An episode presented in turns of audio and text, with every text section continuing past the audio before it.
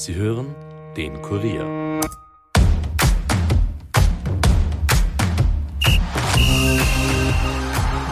Die letzte Saison ist kaum vorbei, da steht schon wieder das nächste Bundesliga-Jahr vor der Tür. Die Teams befinden sich in der Vorbereitung, Ende Juli wird es dann wieder ernst. Rapid bekommt es da dann etwa gleich mit dem LASK zu tun. Wie aber ist die Lage bei den Wienern?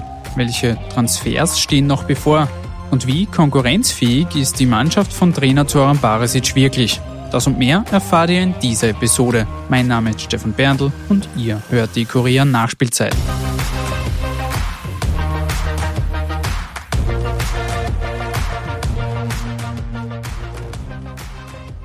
Herzlich willkommen zurück zu einer neuen Episode. In den letzten Wochen haben wir uns ja aus offensichtlichen Gründen viel mit dem österreichischen Herren-Nationalteam beschäftigt. Diesmal widmen wir uns wieder der Bundesliga oder genauer gesagt Rapid, denn bei den Wienern tat sich zuletzt doch einiges. Aktuell sind die Grün-Weißen im Trainingslager in Bad Datzmannsdorf. Mein Kollege Alexander Huber hat die Wiener dort besucht und gibt uns nun Antworten auf die drängendsten Fragen. Servus Alex. Hallo, servus Stefan. Sag mal, wie ist die Stimmung vor Ort bei Rapid? Gibt schon erste interessante Infos oder Erkenntnisse, die du uns auch geben kannst? Also derzeit leitet gerade äh, neue Konditionstrainer äh, Martin Meyer das Training und man sieht ungefähr, was der Trainer Barisic gemeint hat mit der härtesten Vorbereitung aller Zeiten. Äh, ich habe vorher bestätigt bekommen, dass einige Spieler momentan sehr müde wirken, aber sie sind alle im Verein der Meinung, dass muss so sein und da muss man sich in einigen Bereichen steigern. Ansonsten, wenn wir sicher dann auch noch drüber reden können, gibt es eine strategische Entscheidung, dass Rapid auch kommende Saison beim Ö-Topf bleiben wird.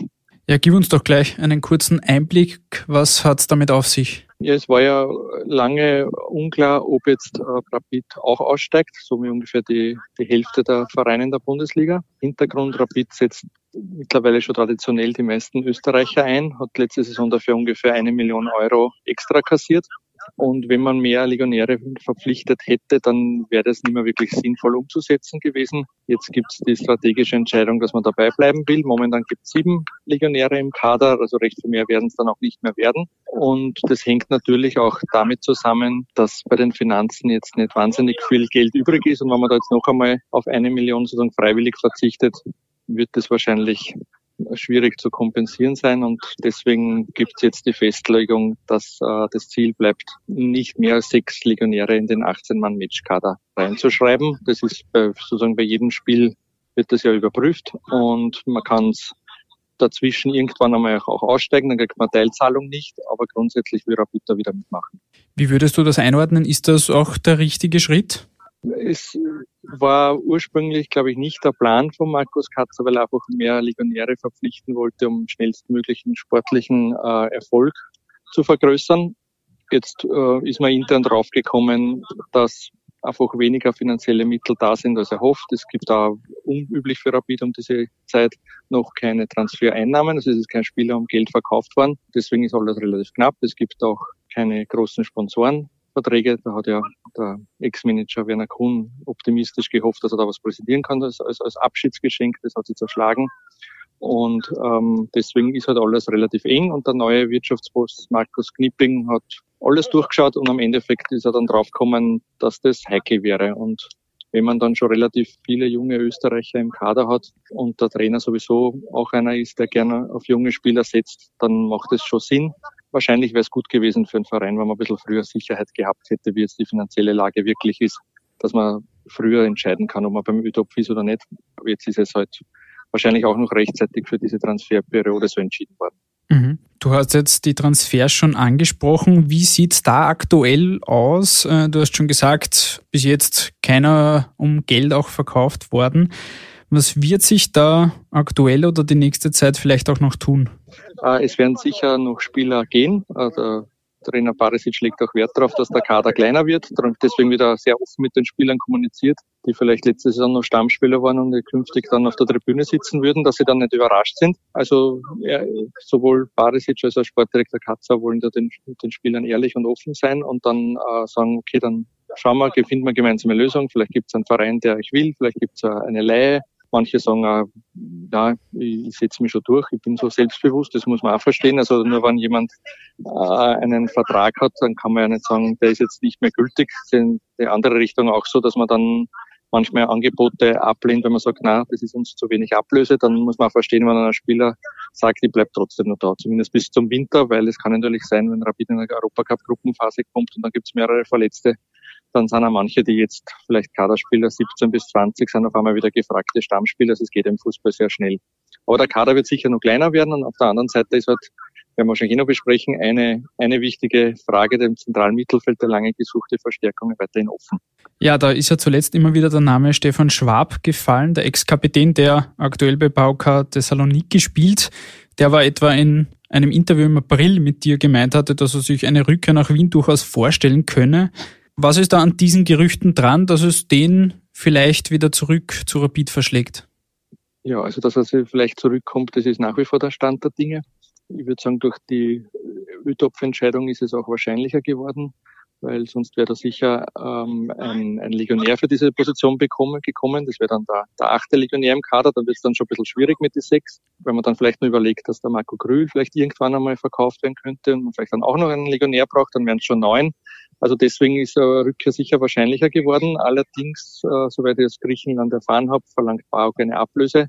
Rapid will nicht unbedingt für einen 32-Jährigen noch einmal Ablöse zahlen. Das heißt, das ist jetzt auch nicht so einfach, dass man den einfach zurückkriegt. Und es gibt dann noch mehrere Kandidaten aus dem Ausland, die trotzdem im Gespräch sind. Also die Entscheidung ist noch nicht gefallen. Aber natürlich könnte unter diesen Rahmenbedingungen der Stefan Schwaber sehr geschätzter Spieler im Verein und besonders auch vom Trainer Barisic zurückkommen. Das ist, ja, das ist weiterhin der Stand der Dinge, aber es ist vielleicht auch durch diese ÖTOP-Entscheidung wahrscheinlicher geworden.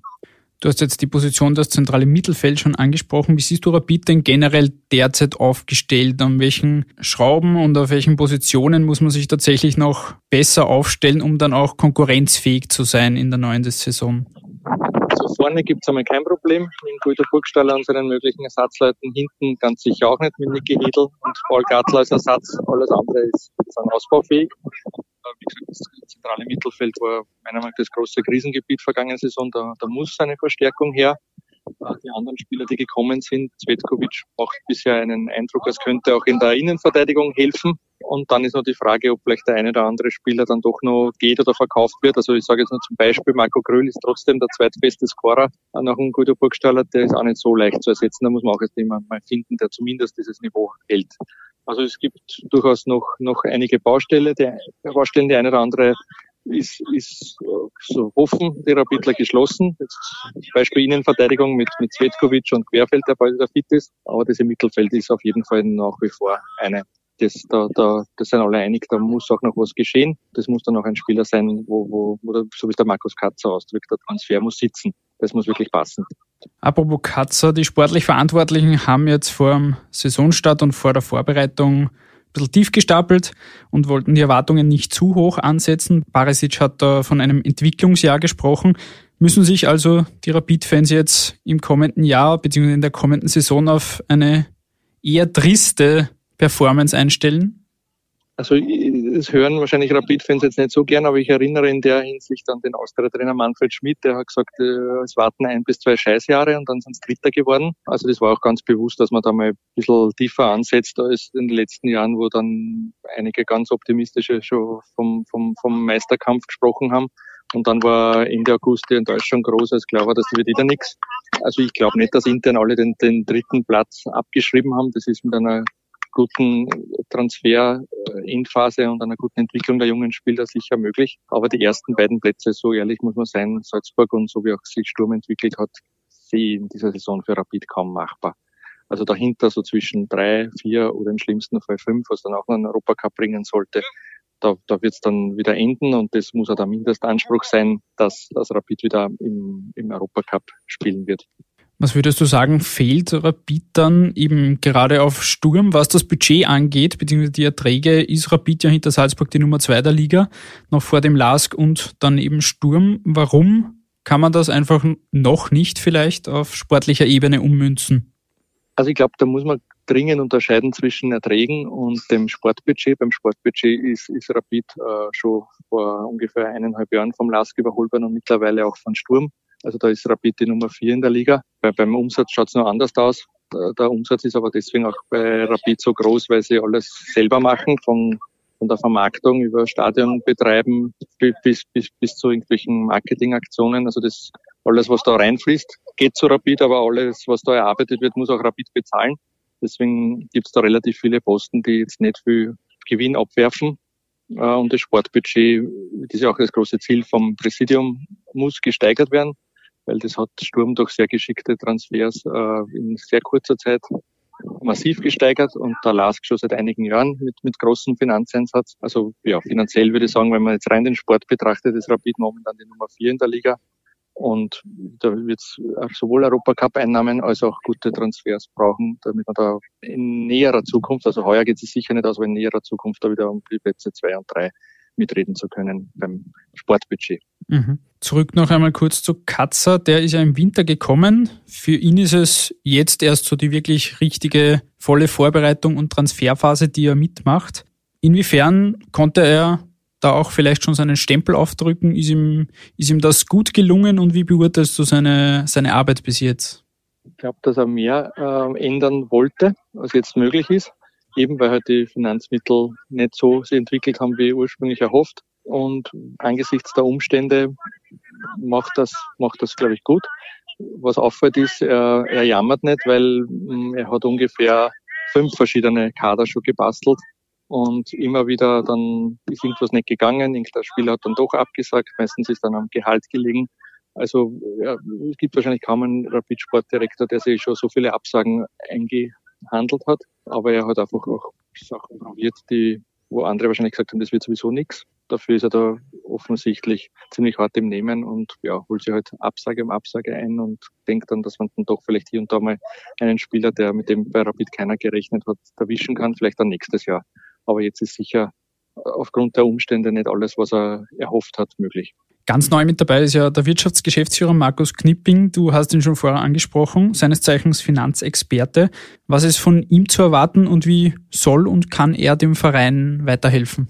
Ja, es ist immer so ein bisschen gefährlich mit Vorschusslorbeeren, weil meistens sind die Leute, die neu kommen, dann mit, mit, mit sehr viel äh, Lob überhäuft am Anfang und dann irgendwann heißt, naja, das und das hat doch nicht hingebracht.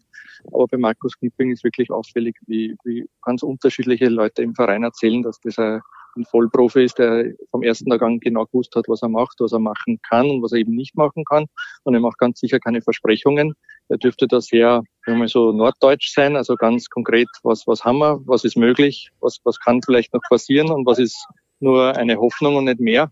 Äh, und er spricht da Klartext intern und deswegen hat auch der Markus Katzer gesagt, jetzt, jetzt weiß er, woran er ist. Das ist ja noch im letzten halben Jahr sicher gefehlt, dass man ganz verbindliche Aussagen treffen kann, was möglich ist und was nicht möglich sein wird.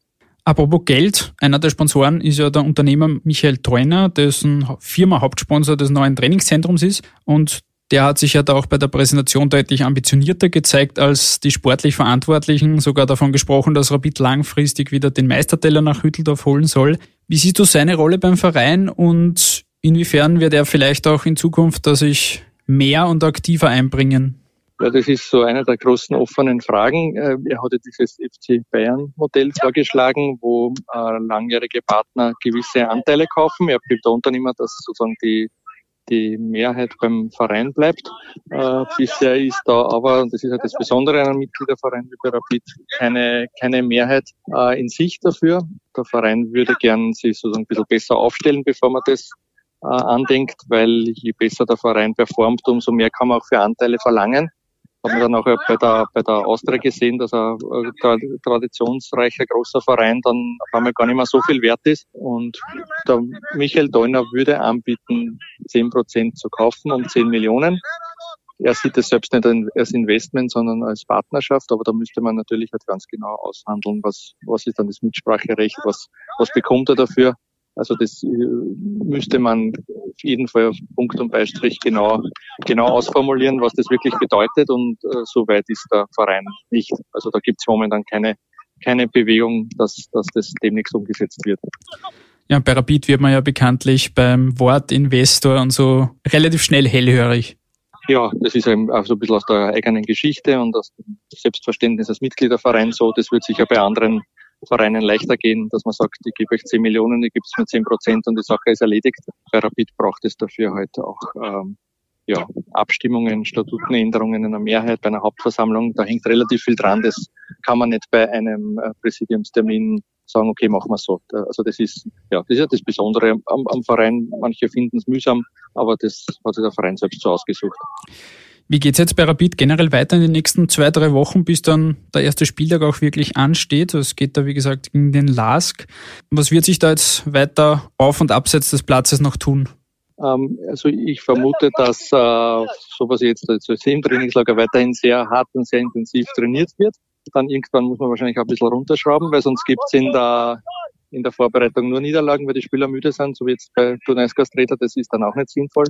Ähm, aber jetzt sage ich nur, das letzte Beispiel ist auch bewusst hoch angesetzt in Berlin gegen Union Berlin. Ich meine, mittlerweile Champions League Verein. Da kann man jetzt auch nicht unbedingt mit einem Sieg rechnen. Also ich glaube, dieses Mal wird es in der Vorbereitung vielleicht nicht so viel Jubel geben. Dafür, das ist ja der Plan, soll dann die Meisterschaft wesentlich besser laufen als die letzte. Zum Abschluss will ich noch ganz kurz auch auf Vizemeister Sturm Graz eingehen. Das Team von Trainer Christian Ilzer bekommt es ja zum Ligaauftakt mit der Wiener Austria zu tun. Sturm hat jetzt zuletzt das 20-jährige Talent Xavi Serrano von Atletico mhm. Madrid ausgeliehen. Du hast zuletzt auch mit Andreas Schicker gesprochen über diese Transfererfolge, die der Verein auch in den letzten Jahren jetzt gehabt hat. Wie siehst du die Grazer jetzt vor dieser neuen Saison gerüstet? Die haben ja die Erwartungen selbst deutlich nach oben geschraubt.